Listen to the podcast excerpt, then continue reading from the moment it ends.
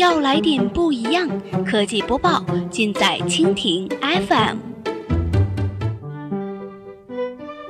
欢迎收听苹果播报，本节目由蜻蜓 FM 独家制作播出。收听更多内容，敬请收藏订阅本节目，或持续关注蜻蜓 FM 科技频道。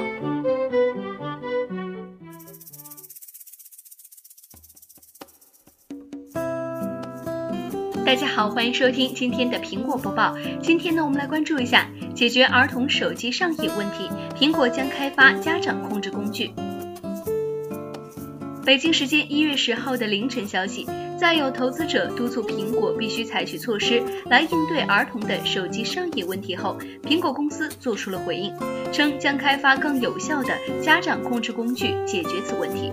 本周一，两名共计持股二十亿美元的苹果公司投资人称，人们逐渐意识到智能手机和社交媒体对儿童所产生的负面影响，而苹果公司没能很好的消除人们的这种担忧。于是，这两名投资者督促苹果在儿童的健康成长方面应该扮演一个重要的角色。作为回应，该公司称其在加强家中控制方面处于行业领先地位。一位苹果发言人说：“苹果公司一直以来都很关注儿童，我们也致力于开发强大的产品去鼓励和教育儿童，与此同时提供工具帮助家长在线上保护自己的孩子。”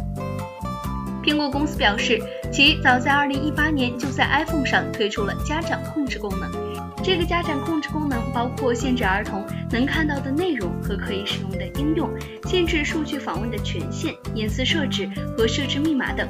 苹果补充道：“我们计划在未来提供更多的家长控制功能，使得此项功能变得更加有效。”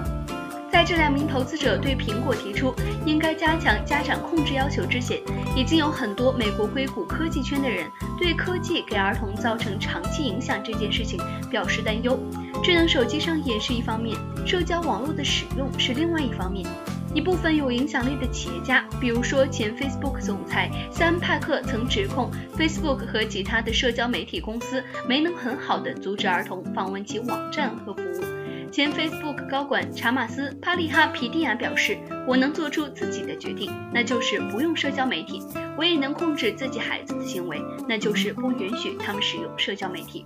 苹果公司并没有承诺要建立一个儿童成长专家委员会，也没有公开相关数据给研究者。但是该公司称，我们深入地思考过消费者是怎样使用我们产品的，我们的产品又将给消费者以及身边的人带来怎样的影响。我们很认真地履行此项职责，我们必将达到并且超出消费者的预期，特别是涉及到保护儿童方面时。